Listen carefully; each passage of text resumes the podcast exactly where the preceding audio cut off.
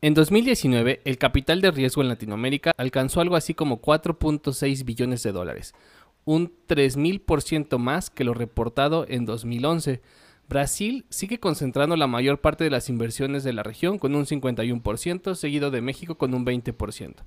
Pero la realidad es que el capital de riesgo o venture capital es escaso por el tamaño de la región, para la cantidad de proyectos que se generan y hoy hablaremos de esto. Bienvenidas y bienvenidos a Chile Mole Tech, un podcast donde yo, Mariano Rentería, busco hablar sobre temas de tecnología con un enfoque y cariño especial a temas de TI. Pues bueno, hoy tengo invitado este, al podcast es Claudio Cosío. Eh, a lo mejor no lo pronuncié bien, Claudio Cosío. Claudio Cosío es el director de Cloud Platform en Comalatec, un partner del marketplace Atlassian. Ha estado creando productos con crecimiento dependientes de la adquisición de usuarios para ambientes SaaS, además de programas de relaciones con desarrolladores con distintas compañías de tecnología. También es mentor en la red SeedCamp, una de las firmas de inversión más grandes de Europa, es inversionista en HackerNoon, Riggs, Local Adventures, Mi Dulce Hogar. Ama trabajar en productos y creando comunidades de usuarios poderosas. En 2011 escribió la guía Startup, la cual ha sido descargada por más de 2 millones de personas. Participa cada semana en los podcasts SaaS Product Chat y Open Enchilada, donde habla de software y tecnología alrededor de productos. Acaba de publicar la segunda edición de la guía Startup con el apoyo de la revista Software Guru. Y bueno, con tanto currículum me siento un poco menos, bueno, poquito, pero por eso lo traje aquí a hablar de capital en riesgo, algo de lo que se habla todo el tiempo, pero creo que no se dedica lo suficiente. ¿Cómo estás, Claudio? ¿Qué onda, Mariano? ¿Cómo estás? Es que es por viejo, güey. O sea, tienes que entender que aunque todavía no se me ven las canas, yo ya estoy ya un poquito correteado en este, en este mundillo y, y, pues uno tiene que ir amasando ahí currículum, ¿no? Pero, pero gracias por invitarme al programa y, y este, compartir aquí lo poco que sé de todo el mundo de venture capital y sobre todo fondeo de, startups eh, que he tenido la suerte de, de poder este, participar en, en dos. Eh, y, bueno, eh, pues aquí vamos a hablar un poquito de ese tema que tiene mucho, mucho, mucho de que, muchas opiniones, este, muchas encontradas, pero bueno, vamos a, que la gente se le saque jugo a este, a este episodio. Vale, pues bueno, eh, nada más para hablar un poquito y pues la verdad Claudio no te ves este nada viejo, nos vemos de la edad, este no sé qué te tomas para no tener canas, este, pero bueno, un poquito hablar de venture capital o de capital en riesgo. Eh, el capital en riesgo, ¿qué es? ¿no? Yo estuve buscando, y a lo mejor tú aquí me ayudas a, describirlo un poco mejor, Claudio, pero pues las firmas de capital en riesgo son sin duda alguna el músculo detrás de la innovación de muchas de las empresas. son partes de este tema que se habla mucho de Silicon Valley, los inversionistas, porque dan soporte a las empresas en las cuales ellos invierten en las etapas iniciales, hasta antes del IPO, como se dice en inglés, que es básicamente como inversión privada, este, como irte a la bolsa, ¿no? Y, y te dan esos billones de dólares y ellos los administran. No sé si, si más o menos voy bien, Claudio, o qué me falta ahí. Eh, sí, o sea, mira, al final em, todo el mundo tenemos que entender em, que el venture capital eh, sí ha sido uno de los impulsores eh, más grandes que ha habido de la historia de las empresas de tecnología, ¿no? O sea, así inició Apple, así inició Intel, ¿no? Y, todas, y, y todas estas iniciaron en el Valle del Silicio o Silicon Valley, que es San José realmente, ¿no? No San Francisco. Em, y bueno, y, ahora todo el mundo se, y todo se concentra en lo que es este Sand Hill Road, que es una calle cerca de, del campus de, Stanford, eh, que está cerca de Menlo Park. Eh, y bueno, eh, pero quiero pensar que ahora ya e, esa, e, ese peregrinaje a Silicon Valley o a San Francisco ya no es tan necesario, ¿no? Dependiendo mucho de, del tipo de, inversionista que busques, ¿no? Entonces, em, pero bueno, el, de las oportunidades que tuve eh, cuando estuve viviendo ahí en Barcelona hace ya, puff, creo que hace como 13 años, creo que sí, algo así, 13 o 14 años, em, fue que me involucré con un, el, la primera em, fondo de inversión de capital semilla en Europa que se llama Seed Camp. Em, esto, este fondo fue básicamente el dinero de, ejecutivos de Skype cuando tuvieron la, primera, la primera venta a... ¿cómo se? Skype se vendió a una empresa de private equity y después la volvieron a comprar y después la volvieron a vender a Microsoft, ¿no? Entonces, eh, y estos ejecutivos estuvieron en todos esos saltos y básicamente pues tenían un par de, de, de, millones ahí acumulados de libras que, decidieron poner a, a, un fondo de capital semilla, ¿no? Entonces a ellos los conocí en Berlín en 2011, entonces ya un poquito más de 10 años. Este, entonces, em, y sí, entonces el, Venture Capital eh, creo que, que es, es, es, una vía, ¿no? Es una vía em, que, te, que permite a los emprendedores fondear sus, sus, eh, sus proyectos que con un poco de suerte se llegan a convertir en empresas eh, y después con un poco más de suerte se llegan a convertir este, ya en conglomerados, ¿no? Caso de Facebook, caso de Google, ¿no? Eh, Microsoft, obviamente, Amazon, ¿no? Entonces todos ellos fueron, levantaron capital eh, de inversionistas, de capital de riesgo y lo pusieron a trabajar, ¿no? Que es lo que les ha dado todo ese, ese impulso durante los primeros cinco años, ¿no? Que les ha, dado, les ha permitido crecer exponencialmente. Eh, y, bueno, mis primeras interacciones con, con, capital de riesgo fue cuando hice mi primera startup que estaba justamente ahí en Barcelona, que fue una startup que se dedicaba al tema de bienes raíces. Eh, se llamaba Frontera States y lo que hacíamos era básicamente un buscador inmobiliario en la frontera de México-Estados Unidos en 2008 este 2009. Entonces, eh, eh, y bueno, eso, eso nos fue bastante mal, eh, me arruiné. Hice mi, también ahí mi, mi, mi, peregrinaje ¿no? a San Francisco, a Seattle, Nueva York, ¿no? Conocí a varios fondos de capital de riesgo, pero al final pues nunca tuve, no, no, no levanté dinero, ¿no? Entonces todo esto lo, básicamente lo puse todo en mi bolsillo y al final, pues bueno, tronó todo y me quedé sin un duro y pues toca, toca hacer consultoría y volver a levantarse. Claro. Oye, em, pues perdón que te interrumpa, pero justo creo este que esta historia que platicas, ¿no? Habla del punto del riesgo, ¿no? El venture capital eh, o capital en riesgo, pues es porque hay un riesgo entre que las cosas pueden o no pueden suceder, ¿no? El riesgo es alto en estos, en estas etapas muy, muy tempranas de, las empresas.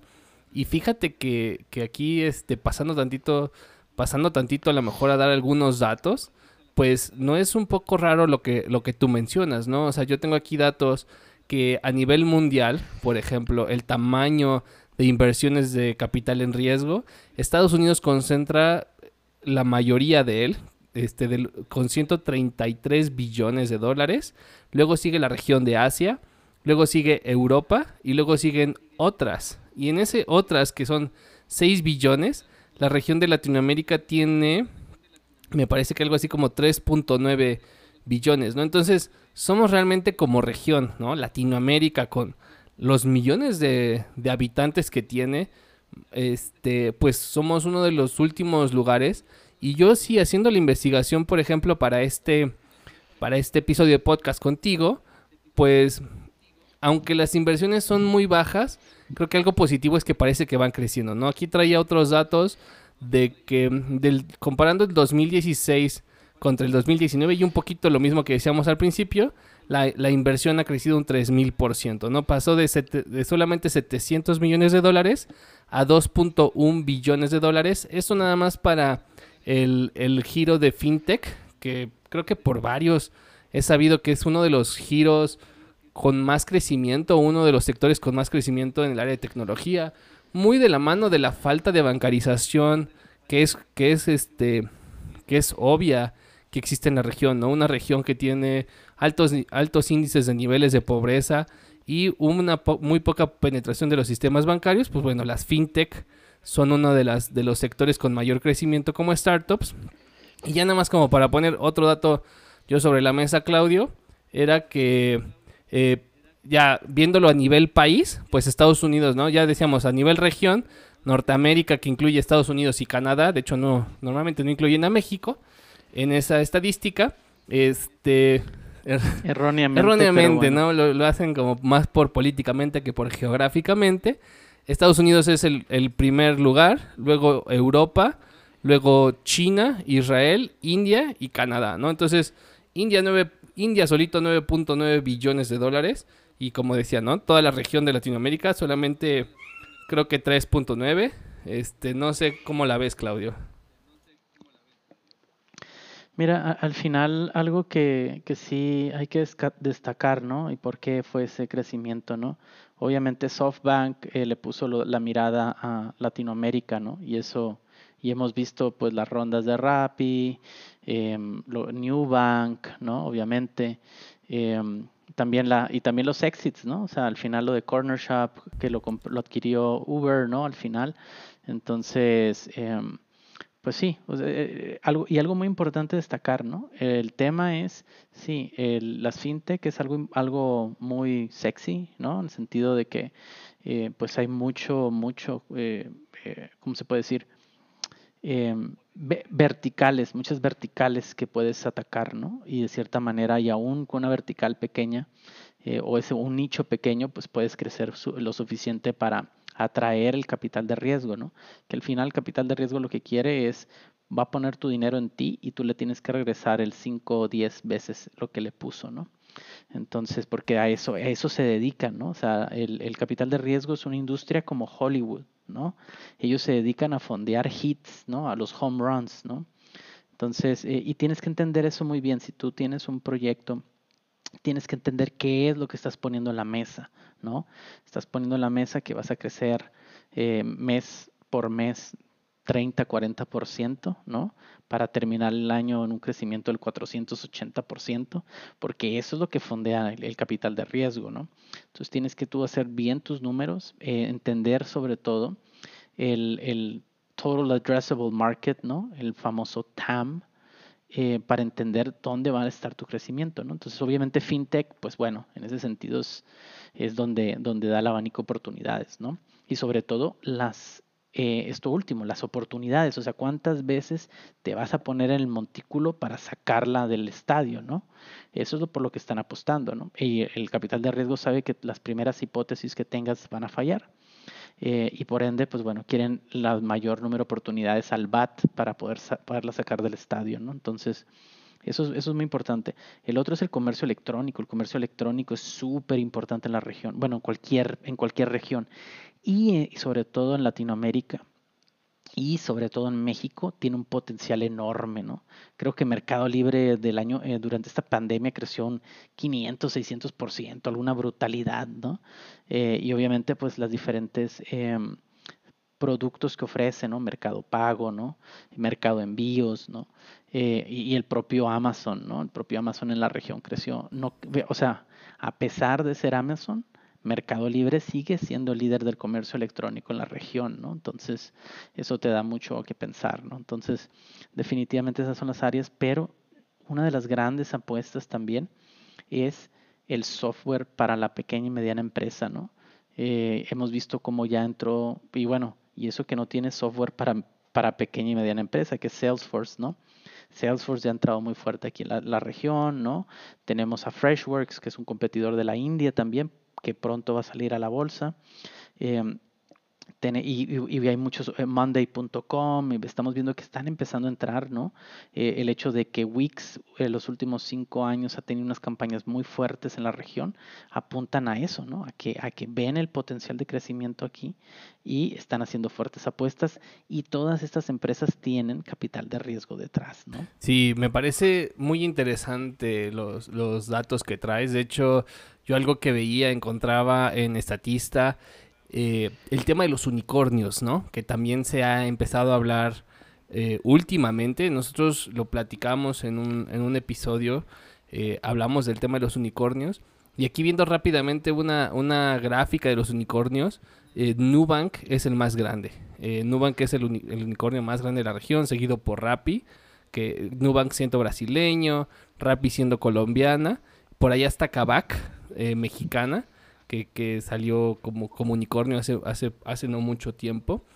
Y, y me llama mucho la atención lo que dices, ¿no? O sea, son el, el tema del comercio electrónico creo que afortunadamente para la región, es a lo mejor una de esas notas dulces que nos deja la pandemia que seguimos viviendo, porque le dio un crecimiento que no...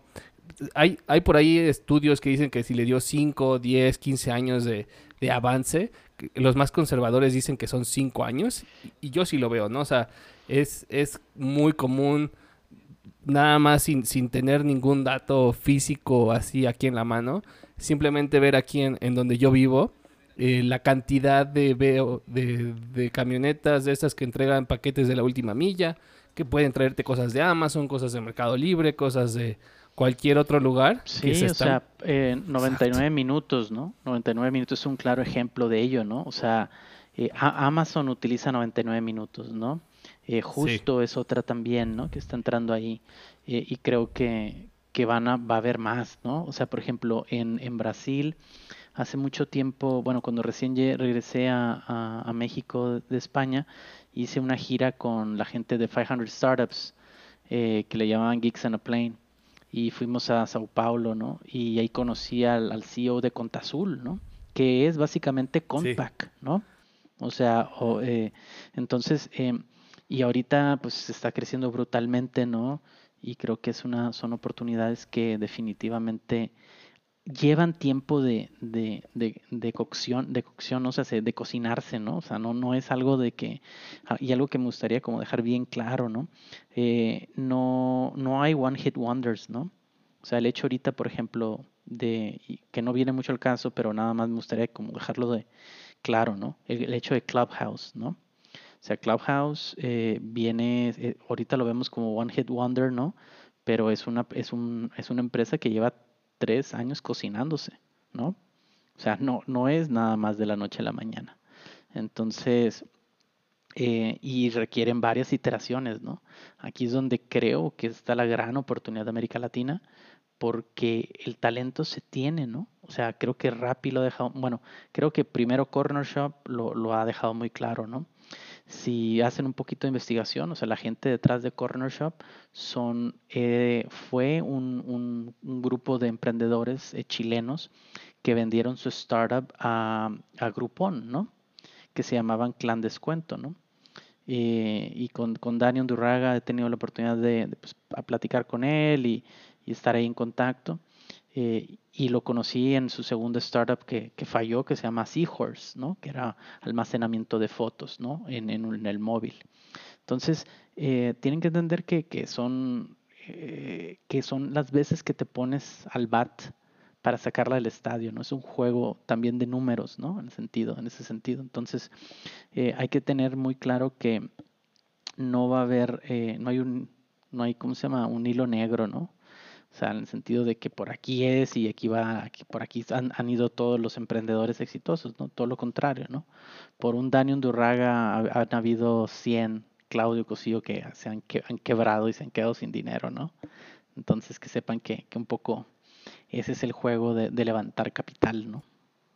Oye, Claudio, y bueno, entrando, entonces, un, uno de las, de los, no sé si mitos o realidades, y yo lo ponía aquí sobre la mesa en el script, ¿no? De las cosas que yo quería hablar contigo es, entonces, y digo, tú que estás más en contacto, ¿no? O sea, yo, yo soy una persona de a pie, ¿no? Un, cualquiera, un, un developer. Eh, hablar de todos esos temas de capital de riesgo, venture capital, hablar de millones de pesos, de millones de dólares, pues me queda un poquito lejos de mi día a día, ¿no? Este, pero escucho mucho que no fluye mucho el dinero a la región. Eh, esto es tu, a, tu percepción, ¿no? Y aquí hablamos de varios ejemplos. Pero ¿crees tú que sí ya va a venir esto como siendo algo más constante? O, o sea, creo que es una realidad que no fluye la cantidad de dinero que a lo mejor fluye en otras regiones, pero parece que la tendencia ya no va a ser esa, Claudio. Sí, o sea, ya eso, quien, y, que quiero que, que hay que tener algo bien claro, ¿no? O sea, ya posiblemente hace 10 años cuando arrancábamos todo esto, ¿no? Y digo arrancábamos porque eh, no, no, existía ni 500 Startups, ¿no? Creo que cuando recién, antes, antes de venir para acá, hace 8, 8 9 años, eh, organicé un, un, evento que se llamaba iWeekend, que era lo que ahora conocemos como Startup Weekend, pero era una, digamos, una franquicia competidora que venía de Europa, ¿no? Eh, y montamos el evento en Ciudad de México y tuve la suerte de poder invitar a, eh, a una persona de Alta Ventures, ¿no? Que ahorita ya todo el mundo por lo menos ya es bastante conocido eh, la industria de, capital de riesgo de México, ¿no? Es una firma de, capital de riesgo de Monterrey, em, que, bueno, eh, los hermanos dos, eh, Santos lo, lanzaron junto con una persona de Estados Unidos. Sí, o sea, la firma de, Alta Ventures este, tuvo la oportunidad de gente que no conocían qué era, qué era un venture capital, lo pudieran conocer, ¿no? Entonces, en esos momentos, en esos hace nueve, diez años, sí, sí coincido, no fluía, ¿no? Ahorita ya fluye el dinero y créeme, hay mejores medios para levantar capital que no sea por medio de VC, ¿no? O sea, creo que lo, intentamos en su momento con Fondeadora, ¿no? Eh, sí que hubo sus polémicas y todo esto. Ahorita Fondeadora se reinventó y es un banco, ¿no? Eh, pero creo que hay, eh, muy, muy, hay, hay oportunidades de poder fondear un, un, un, una startup, de hacer el bootstrapping de una manera más sencilla, ¿no? Con, con el igual el, eh, el riesgo sigue siendo el mismo, pero creo que hay más certeza en dónde están tus audiencias ahora que antes, ¿no? Antes era un poquito más complicado, ah, tiene que ser mucho face to face, ¿no? Eh, ahora no, ahora metes algunos anuncios en, en, Google o en Facebook, o inclusive en Reddit, ¿no? Eh, hay muchas maneras de cómo adquirir este, usuarios y creo que ahora es más un tema de poder invertir de manera inteligente y arrancar ese eh, bootstrap, el arranque, ¿no? O sea, arrancarlo sin, sin tanta necesidad de capital. Entonces, eh, pues bueno, esa es un poquito mi perspectiva. Y fíjate que siguiendo por esta línea de pensamiento, este, o como se dice en inglés, ¿no? Este line of thought, este, yo, yo leía por allí un artículo de, aquí, aquí perdí el nombre, pero Taylor, que Taylor no sé cuál es, cómo se apellida, pero quien, dirige la oficina de Endeavor en Silicon Valley, que Endeavor es una, este, una empresa que se dedica a apoyar emprendedores, em, empresas a través de de consultoría, training e incluso este, invierte en ellos mismos, etcétera. No es como una escuela. Y decía que para el tema de Latinoamérica es momento o es correcto ampliar tus horizontes, ¿no? Silicon Valley ya no es el único y tal vez no incluso la mejor, el mejor lugar para buscar venture capital para Latinoamérica, ¿no? Este, la mayoría de las este, dice que 80% de las firmas que están de Silicon Valley ni siquiera buscan cosas fuera de su región, ¿no? Ellos se enfocan a, temas de Estados Unidos, etcétera.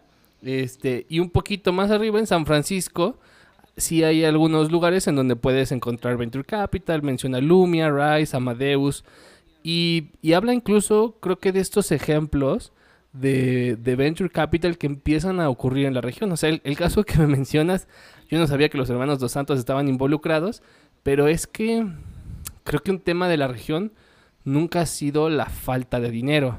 Simplemente que el dinero no está fluyendo correctamente, ¿no? y, dice aquí, ¿no? Muchas personas o muchos VC firms en, Silicon Valley o, o en otros lugares no van a, no van a participar en rondas menores a 5 millones de dólares, ¿no? Así estés en Monterrey, Medellín, ellos es a lo mejor mejor que al principio busques inversionistas o angel investors, que son como aún más, y que ya a lo mejor después sigas, empieces a tocar la puerta para fondeo de capital de riesgo. Creo que va como de la mano de lo que tú, tú has vivido, Claudio. Eh, a ver, eh, eh, eh, Endeavor tiene, bueno, Endeavor es una, es una red muy potente, ¿no? O sea, seamos honestos. Em, creo que posiblemente el artículo esté un poquito outdated, ¿no? Digo, yo para, para la investigación que hice para mi libro La Guía Startup, entrevisté al, director de Endeavor México, ¿no? y creo que, a ver,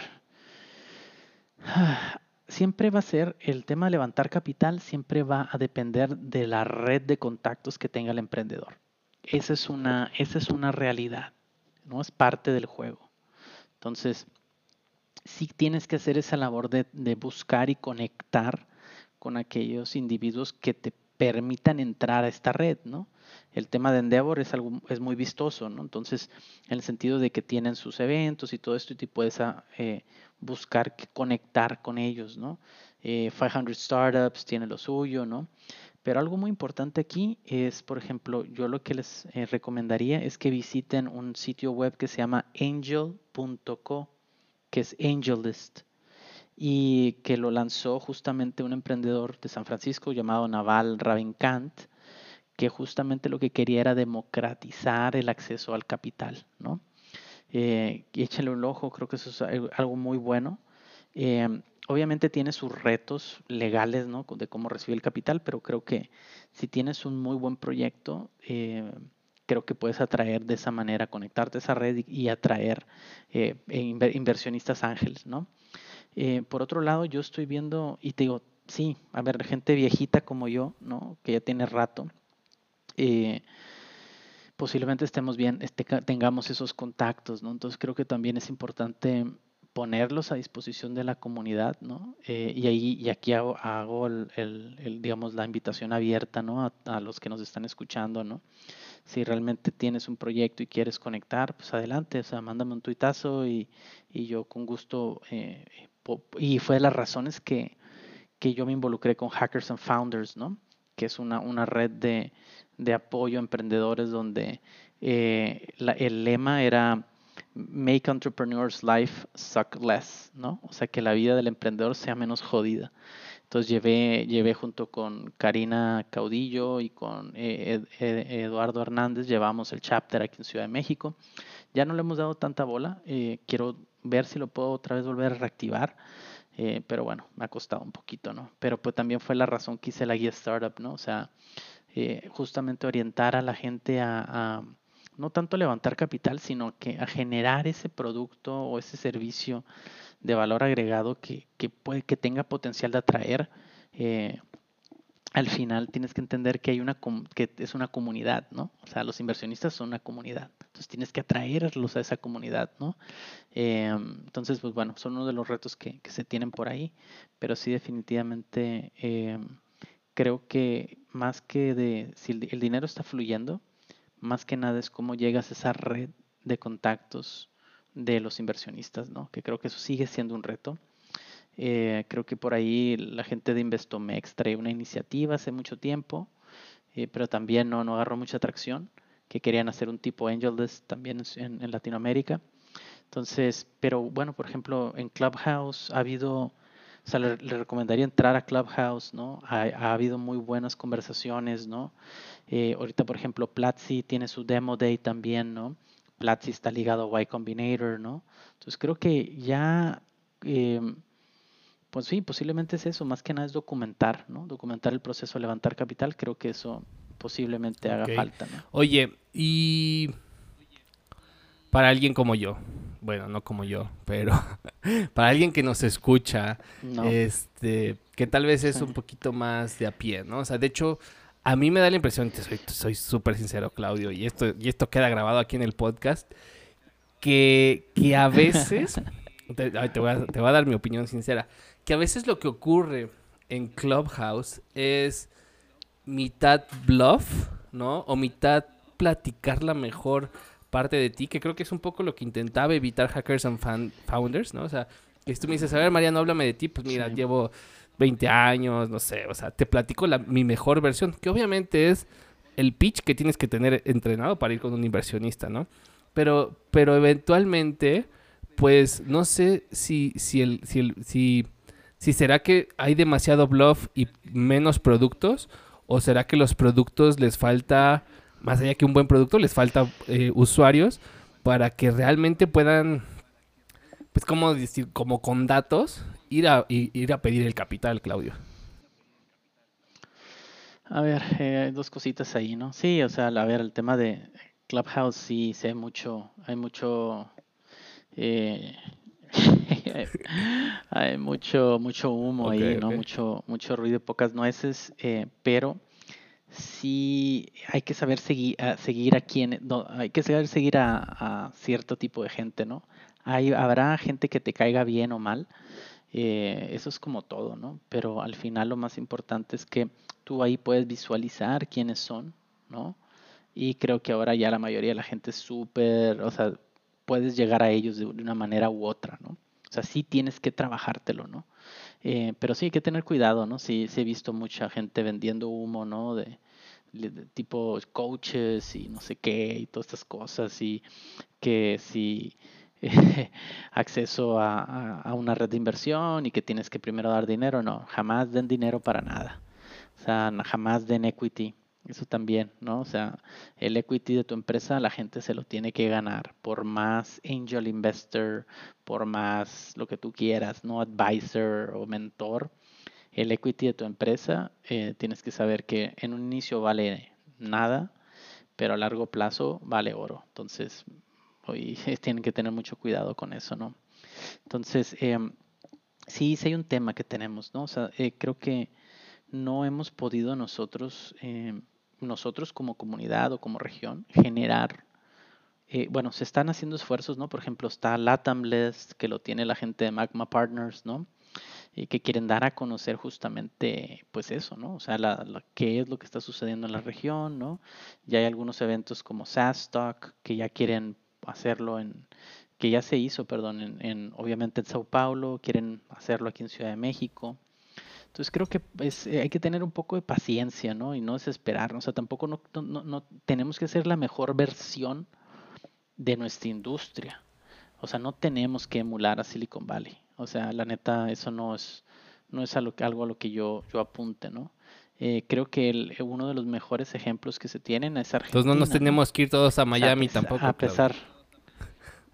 Eh, no, pues a Miami vacaciones. a lo que te vas a tirar es a tirar party, ¿no? Y a vacunarte ahorita, ¿no? Em, o vas ahí al Art Basel o como se llame, ¿no? Y vas y compras non-fungible tokens, como quieras, ¿no? Pero no, para mí lo más importante es em, que nos ha enseñado Argentina y que tenemos que entender es la red que se genera ahí, ¿no?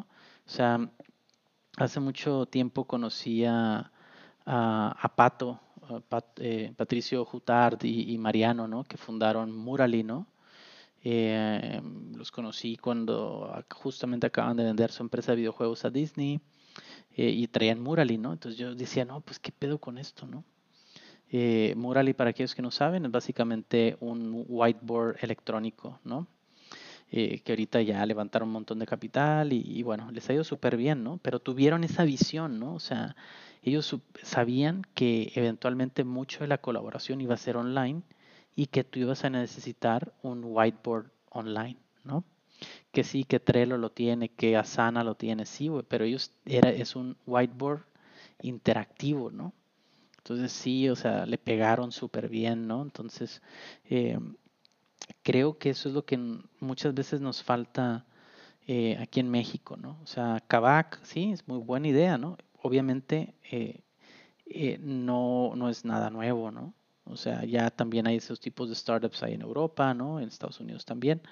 Eh, pero sí, justamente a veces nos falta ese, ese reinventar la manera, ¿no? Tener una visión de un producto que, que digas, órale, ¿no? O sea, y, mira, por ejemplo, 99 minutos es un muy buen ejemplo, ¿no? O sea, ellos sí tienen la visión de decir, quiero entregar, ¿no? Cualquier parte de la ciudad en menos de 99 minutos. Vale, ¿no? O sea que, está, eh, reinventaron básicamente la logística aquí en la Ciudad de México. Y ojo, no es una ciudad fácil, ¿no? Entonces, ese tipo de, de proyectos, ¿no? Por ejemplo, justo también, ¿no? Que trae ese, esa connotación de, del el comercio justo, ¿no? O sea, de que le compres directamente al productor, ¿no? Eh, tienen sus retos, pero al final se están haciendo eso, ¿no? Y en su momento Mercado Libre también, ¿no? O sea, la gente decía, oye, pues el comercio electrónico y, van como un tiro, ¿no? Y ahora Mercado Pago, ¿no?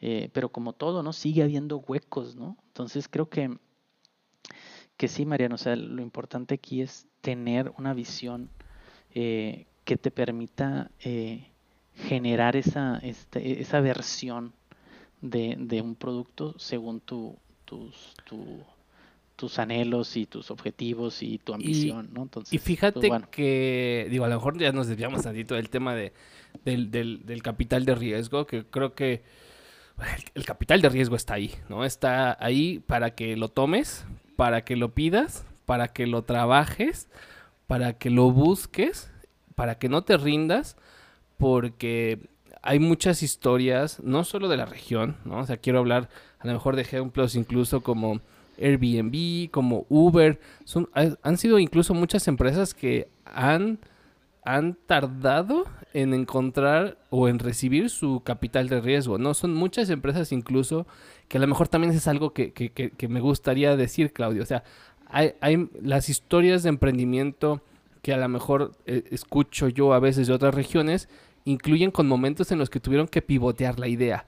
Y si pienso o, siento que a lo mejor en la región yo no veo que muchos emprendedores estén pivoteando sus ideas hacia otro camino, ¿no? Que prefieren morir con esta idea, ¿no? Hasta que se hunda y decir, es que el mundo no me comprende, es que la región no está lista para mi, mi producto, ¿no? Yo no soy, no es mi culpa, es culpa de, de los clientes y que creo que en el resto, a lo mejor ese, en el resto o en otras ubicaciones es más común este proceso de pivotear con el fin de adaptarte a lo que, pues, a lo que a lo mejor requieren los clientes o a lo, a lo mejor a lo que están buscando tus inversionistas, ¿no? Eh, sí, bueno, en ese segundo punto hay que tener mucho cuidado, ¿no? O sea, eh, ten mucho cuidado de que cuando levantes capital, que el inversionista dictamine el, el roadmap de tu producto, ¿no? Mucho cuidado con eso, ¿no? Eh, pero sí, a ver, coincido contigo, el tema de pivotear es, es básico. O sea, vas a cambiar, vas a ver nuevas oportunidades y tienes que hacer apuestas. En ese sentido, por ejemplo, les recomendaría ver a Celina, ¿no? no, no Selena, sino Celina, que es una startup de Panamá que agarró el modelo de WeWork y lo extrapoló al tema de hoteles, ¿no? Y ahorita se está reinventando al tema de co-living, ¿no? O sea, un co-work, pero para vivir y, ofrece una red, eh, lo pueden ver ahí, ¿no? Este, se, llama Celina, celina.com con ese. Este, y, y, es muy interesante, ¿no? Es muy, muy interesante, ¿no? O sea, eh, empezó desde 2015, ¿no? y obviamente agarró todo, todo el ímpetu para, para hacer ahorita, bueno, tener una red grandísima de hoteles por todo, por toda y fíjate que, interrumpiéndote tantito, aquí ya hace ratito decías el, el tema de Kavak, ¿no? Eh, son modelos de negocio que ya existen, ¿no? O sea, yo, yo me acuerdo que cuando llevaba clases de, de negocios, eh, decía, decía un profesor, realmente no es, no es como que lo que hace este McDonald's o lo que hace Burger King sean diferentes, ¿no? Están haciendo los dos hamburguesas, este, pero alguno le hace algo diferente, ¿no? O alguno incluso vende en lugares en donde el otro no vendía y cosas así. Entonces, yo creo que a veces incluso menospreciamos en la región cuando alguien no tuvo una idea original. Ay, es como WeWork, pero para Latinoamérica pues está padre porque pues WeWork no ha logrado descifrar Latinoamérica, ¿no? O, o Corner Shop, ¿no? Es lo que, lo que hizo, o 99 minutos, pues lo pudo haber hecho antes de HL, lo pudo haber hecho antes Walmart, ¿no? Incluso los quiso comprar. Entonces yo no creo que estemos, creo que hacemos mal en decir, es que simplemente lo adecuaste, pues si lo adecuaste y alguien lo compra, pues muchas felicidades, la verdad. Sí, no, a ver, este, también para que no se malinterprete, ¿no? O sea, a ver, Kavak tuvo, o sea, sí, sí tuvo la ejecución, ¿no? Eh, y también adaptó los, el modelo de negocio de, de, de, sus contrapartes en Europa o Estados Unidos, ¿no? Y supo poder ejecutar, ¿no? Entonces, no, no, no, no hay que quitar el mérito, ¿no? Eh, pero sí lo que hay que, tener, hay, que buscar siempre es... Eh, pues entender aquellas necesidades específicas de la región y desarrollar soluciones en base a eso, ¿no?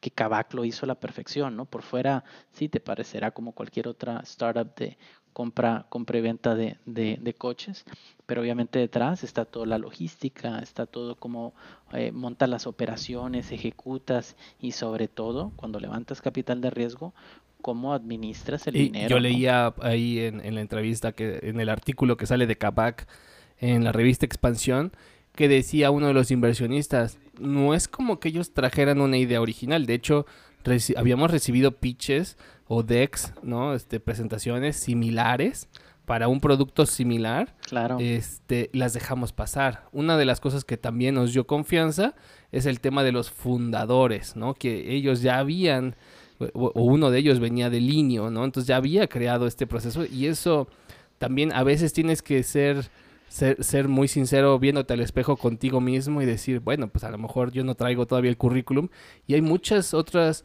empresas que incluso por lo mismo agregan a alguien, este, no sé, como si uno es CEO o el otro es COO, o sea, intentar ahí, eh, ¿cómo decirlo? Pues contrarrestar tus debilidades, Claudio. Sí, a ver, el equipo fundador es clave, ¿no? Eh, a ver, deciste un poco de la de que tienes que salir de una Ivy League School o tener haber trabajado en PayPal o Facebook o Google, ¿no?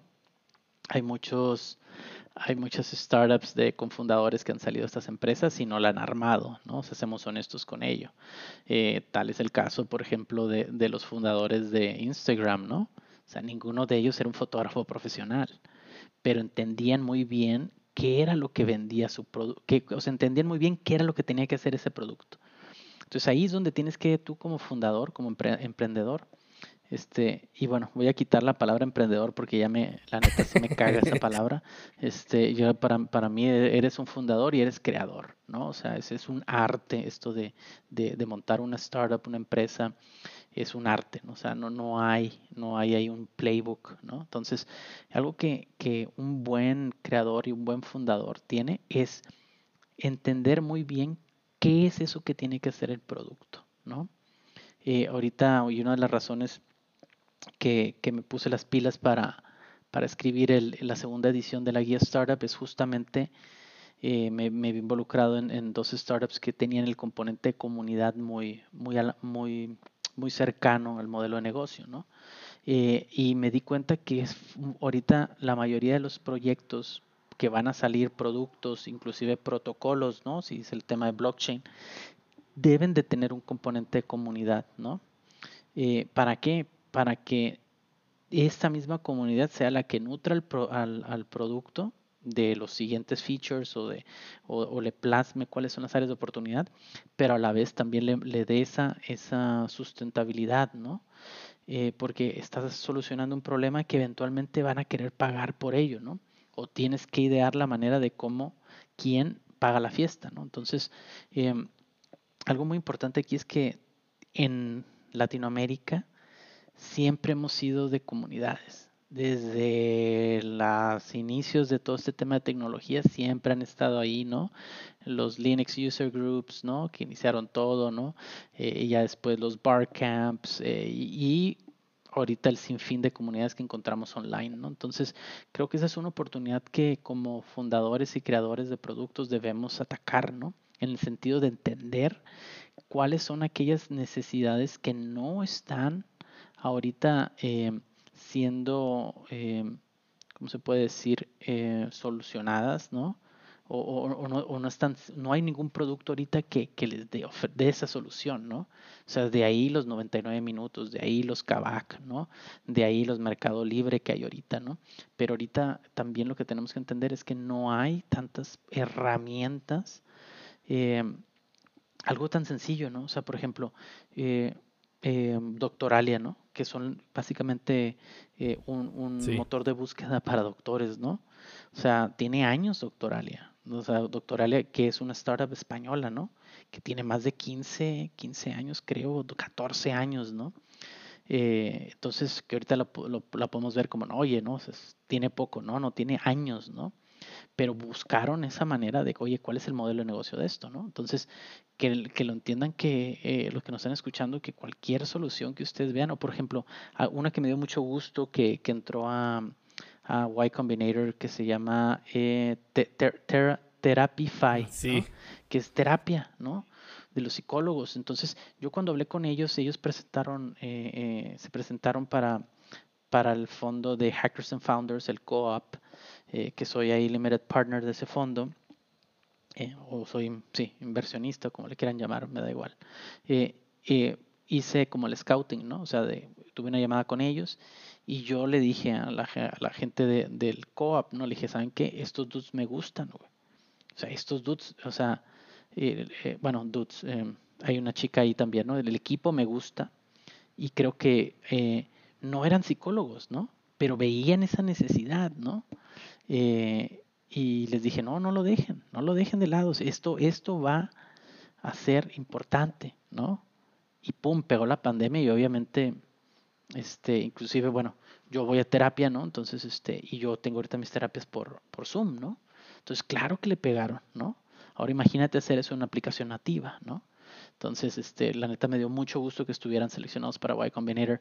También el tema de, hay otro startup que es de, de ejercicio también aquí de, de México. Eh, entonces, hay, o sea, la neta, eh, o sea, no nos, no nos centremos a lo, a lo que está de moda, ¿no?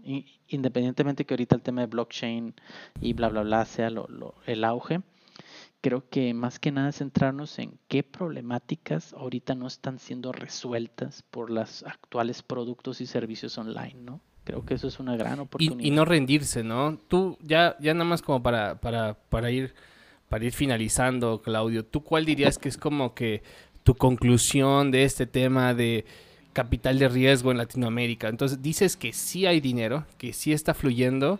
¿Qué, qué sigue? ¿Cuáles son los next steps? Ah, next steps. Esa es, muy, muy buena. Eh, a ver.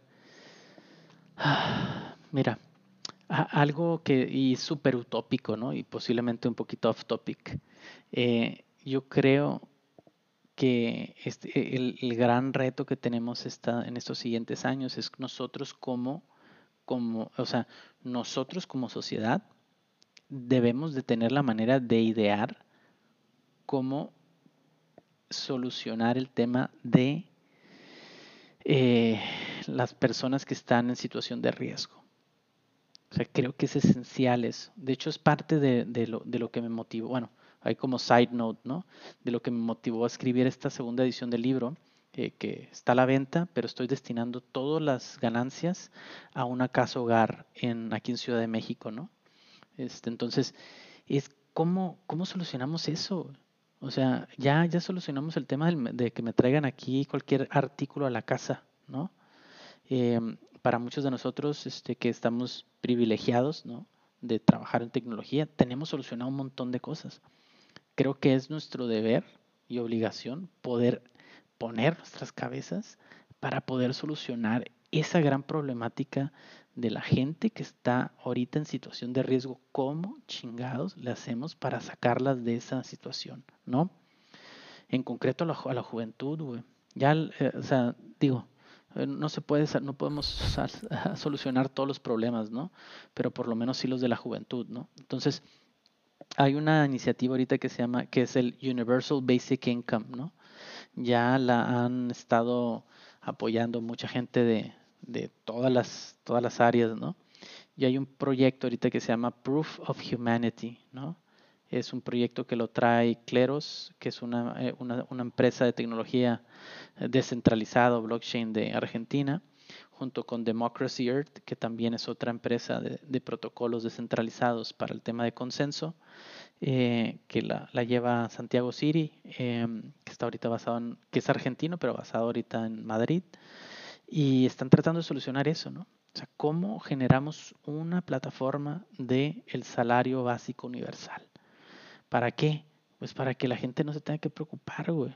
Creo que ya hay mucho dinero, o sea, hay mucha pasta eh, el cómo solucionar el fondear mi startup o tu startup o la startup de un tercero es algo bueno, pero creo que el impacto es, es, em, es como muy, muy de nicho, ¿no? Eventualmente si de aquí sale un segundo Google, Facebook o lo que sea, pues perfecto, va a dar mucho trabajo a mucha gente y va a tener un impacto muy, em, ¿cómo se puede decir? Y va a tener un impacto global, ¿no? pero creo que tenemos que buscar aquellas eh, eh, problemáticas locales, ¿no? Que sabemos que es una problemática global. Y para mí es el tema de cómo sacar a la gente que está ahorita en situación de riesgo. No, no, no generar fintechs que generen préstamos impagables, Claudio, ¿es lo que quieres decir? no, mira, digo, al, final el acceso al capital es algo que, es importante, ¿no? Pero tenemos que pasar, o sea, tenemos que reinventarlo, o sea, tenemos la oportunidad de, reinventarlo. Entonces, creo que, que bueno, eso es uno, y lo, di, lo di, y lo mencioné, ¿no? Es muy off topic, off topic y utópico, pero me gustaría ponerlo en la mesa para que, pues bueno, ahí lo, los, los que nos están escuchando lo, lo investiguen, le echen una pensada y creo que hay mucho, mucho por hacer ahí, ¿no? Entonces, eh, para el tema de fondeo, ¿no? Y vamos a algo así muy accionable, lo que les diría a los que nos están escuchando, que están pensando hacer un proyecto, están pensando hacer una aplicación, eh, eh, intenten conectar con alguna persona que admiren, que, ustedes reconozcan su trabajo, ¿no? no voy a, iba a decir admirar, pero creo que eso es una, mala, una mala connotación. Es que respetes el trabajo de esa persona. ¿no? Y esa persona puede ser otro dev, puede ser un CEO, eh, puede ser un diseñador. Que tú sepas que está en una situación donde de, que esté generando trabajo o productos exitosos, ¿no?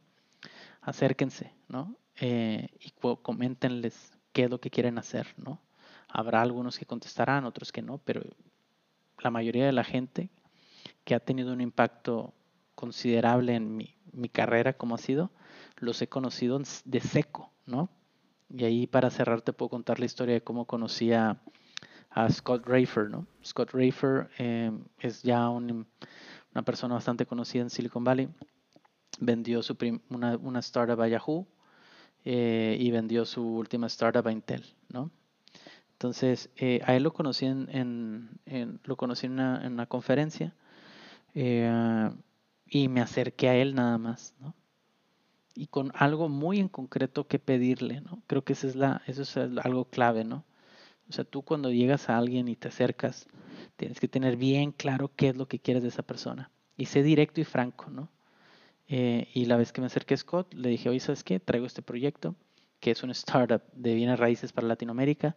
Me gustaría conocer inversionistas que hayan invertido en startups de América Latina se me, no lo conocía para nada. Se me quedó, me vio, me dijo, ¿tienes dónde apuntar? Sí. Me dice, apunta mi correo electrónico, mándame one-liner y yo veo de presentarte gente. Y ya, se subió un taxi y se fue. O sea, así estuvo la movida. Y ahorita ya con Scott tengo años conociéndolo. Te estoy hablando del 2010 cuando hablé con él. Entonces, este, ya lo he invitado aquí a, la, a Ciudad de México, ya viene, está encantado con la región, ya hemos hecho proyectos en, en Chile, ¿no? En Santiago de Chile, entonces ya es un buen amigo, ¿no? Entonces, te digo, así tiene que serlo. Entonces creo que eh, no tengan miedo de eso, ¿no? Acercarse a la gente, pedir, ser bien concretos lo que quieren en, en tema de ayuda, ¿no? Por eso Hackers and Founders me, me, enamoró, ¿no? Es básicamente cómo te puedo ayudar, ¿no? Entonces, en ese sentido sí les, les pediría que pierdan ese miedo, eh, pierdan ese miedo a mostrar lo que están haciendo, eh, porque uno nunca sabe con quién te vas a topar delante y puede ser ya sea tu founder, uh, te puede ser tu cliente o puede ser tu inversionista, ¿no? Entonces, ahí les diría un poquito eso. Excelente. No, me, me gusta mucho eso que dices al final. Yo me considero una persona penosa, pero he ido perdiendo ese, ese, ese tema. De hecho, creo que incluso tú y yo, este, pues nos acercamos así en seco, ¿no? O sea, eh, te veía de, Twitter, tú me veías. Y así me ha ido pasando que he ido conociendo a más personas. Así que pues los invito a que, a que hagan lo mismo y a que no pierdan el miedo. Oye Claudio, pues ya, ya vamos terminando. Ya se nos hizo bastante tarde. Eh, una disculpa a ti por quitarte tu tiempo. Pero bueno, tenemos una sección aquí que se llama Tech Twitter. En donde hablamos de lo mejor que vimos de la semana. Y pues, ¿por qué no? Este si quieres empiezo yo. Este, yo lo mejor que vi esta semana en Twitter, que realmente me tardé tal vez en encontrar algo, es un tweet de Luis ah, Sánchez, que ahora está en Platzi. Él, estuvo muchísimo tiempo en Software Guru y tocaba el tema de lo que anda pasando con Richard, Richard Stallman, que creo que fue el tema casi ha sido el tema de las últimas semanas y habla de, de, pues una recopilación, ¿no? Más allá de como de lo que está pasando y para personas como yo que tal vez no hemos estado pues muy involucrados en el tema, pues sirve, sirve leer ese post que deja, que deja Luis Sánchez. Les vamos a pasar el link ahí en las notas del episodio y, y lo pueden ver este y lo van a poder ver en nuestras cuentas de Twitter. Y pues bueno, les recomiendo que lean eso y pues que se informen, ¿no? Y que generen su propia, su propia opinión al respecto. ¿Tú, Claudio, qué viste? Sí, eh, pues bueno, el, tema de Richard Stallman eh, al final sí es un tema eh, muy delicado, ¿no? De hecho, ahí tuvimos un, tema en Open Enchilada la semana pasada, ¿no? Al, hablar justamente de eso. espero ahí en la, siguiente, en la siguiente edición ya aclarar ahí todo lo, lo que se pueda aclarar. Pero para mí, en lo, en, lo, personal, pues es una persona que no me representa y definitivamente, pues bueno, es muy controversial. Entonces, yo prefiero alejarme un poco de ese tema porque eh, la verdad ya hizo cosas muy buenas para, para todo el movimiento open source. Dejémoslo ahí. Eh, ya en la persona en sí, pues bueno, mm. eh, yo la verdad no, no, no, no estoy, no, no, no, soy, no soy simpatizante, ¿no? Entonces, al final, al final lo más importante es hizo cosas buenas para open source, sí, eh, pero hasta ahí llega, ¿no? O sea, y, creo que también tiene que entender que eh, pues ya no hay, no hay espacio, o sea, tenemos que evolucionar, ¿no? En sentido de, de que, qué tipos de actitudes podemos tolerar y no tolerar. Eh, y bueno, pues nada más dejar muy claro nuestra postura de, de, que no es una persona que me represente y no creo que sea la persona adecuada que esté en la fundación de software libre, ¿no? Entonces, hasta, Perfecto. ¿Y tú, Claudio, cuál es el tweet que traes? Dale, dale. Pues para mí, ya sabes, ahí va, a tener que hacer este, eh, ¿cómo se dice? Propaganda. Pero bueno, que sepan que es para una buena causa, ¿no? Entonces, eh, publiqué el libro. Eh, creo que hay mucho todavía que hablar alrededor de comunidades y productos de software. Eh, espero que este, esta guía les pueda apoyar en ello. Se, se, está haciendo en público, lo cual quiere decir que la versión que está ahorita no va a ser la versión final. Y bueno, pues nada más que es una, es una iniciativa con, con una, una, gran causa detrás, que es apoyar a la Casa Hogar de la Fundación Casa Alianza. Eh, todas las ganancias van destinadas a la Casa Alianza. Ya se donaron 24 mil pesos de, de, las preventas del libro. Eh, y pues nada, eh, pidiéndoles ahí ayuda para que, para que podamos este, eh, reactivar ahí las ventas, que está un poquito eh, desenfocado, pero pues bueno, aquí en Chile Molitech eh, vamos a vamos a arrancar a arrancar otra vez el tema y, nada los invito a que, a que por favor sigan el hashtag guía startup y me apoyen en a poder este pues apoyar a, cubrir los gastos alimenticios de la casa hogar que son 500, 600 dólares mensuales, que ese es el objetivo que tiene el libro, ¿no? Que todo el 2021 los chicos no se preocupen por qué van a, eh, de, de, la comida, ¿no? Entonces, este, creo que con la panza llena el cerebro gira más y, y esperemos apoyar a los 75 jóvenes que están en esa casa hogar. Excelente. No, pues pues este un, un tweet de autopromoción, pero completamente desinteresado y sobre el cual recibes un producto de valor, ¿no? Yo cuando te presentaba decías que la primera versión se descargó más de 2 millones de veces. Pues bueno, esta versión mejorada esperemos que supere esa meta y personas como yo que no compramos la primera versión, personalmente ni siquiera sabía que existía porque no nos conocíamos, Claudio. Eh, voy, a, voy a comprar esta y pues espero que, que ayude a, las, a, esta buena causa y pues lo estaremos dando promoción, como no. No, pues muchas gracias Mariano, muchas gracias por el espacio y este y bueno, a ti quedamos pendiente de verte ahí en SAS Product Chat, ¿no? Sí, sí, sí, sí.